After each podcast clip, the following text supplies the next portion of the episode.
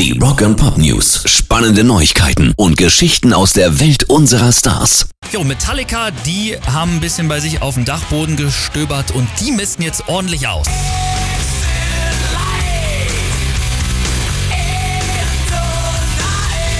Die Jungs haben jetzt den sogenannten Black Box Shop online gestellt. Darin gibt es persönliche Erinnerungsstücke der Bandmitglieder aus über 40 Jahren Bandgeschichte. Ja, da sind Fotos dabei, Kleidungsstücke und Skizzen. Ziemlich cool. Könnt ihr euch jetzt schon anschauen unter metallicablackbox.com. Rock'n'Pop News. Aerosmith haben eine bisher noch nie gehörte Version ihres Songs Moving Out bei YouTube jetzt hochgeladen.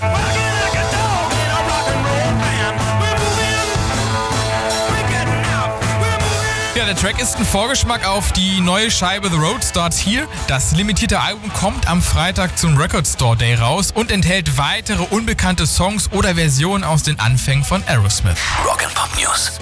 Dee Snyder von Twisted Sister, der ist ja nicht nur eine Heavy-Metal-Legende, sondern seit neuestem auch Zeremonienmeister für Hochzeiten. Er hat unter anderem schon die Hochzeit seines Sohnes vollzogen und jetzt auch die von seinem Muckerkollegen Mr. Rust von der Band Rusty Eye. Und von der Eheschließung sind Teile im Netz gelandet auf YouTube und da sieht man, Dee Snyder ist verdammt cool, allein schon wie er hier mit den Corona-Bestimmungen umgeht. Well, first, let's get the COVID uh, situation out of the way.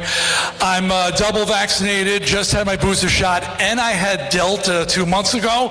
So I, I'm actually a superhero. I can walk through walls, and I get amazing 5G now for some reason. So. Also er hat gesagt, ne, ich bin doppelt geimpft, ich hatte auch die Delta-Variante und ich bin geboostert. Also im Grunde genommen bin ich jetzt ein absoluter Superheld und kann durch Wände gehen. Und komischerweise habe ich seitdem super gutes 5G-Netz auf meinem Handy. Sau gut. Echt gut. Rock'n'Pop News. Ja, und jetzt schauen wir noch ganz kurz rüber zu den American Music Awards. Da sind diese nämlich diese Nacht über die Bühne gegangen und in der Kategorie Favorite Rock Artist hat Machine Gun Kelly gewonnen.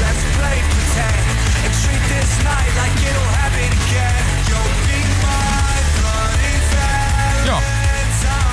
Und damit hat er sich unter anderem gegen die Foo Fighters durchgesetzt. Also dafür Glückwunsch. Jo.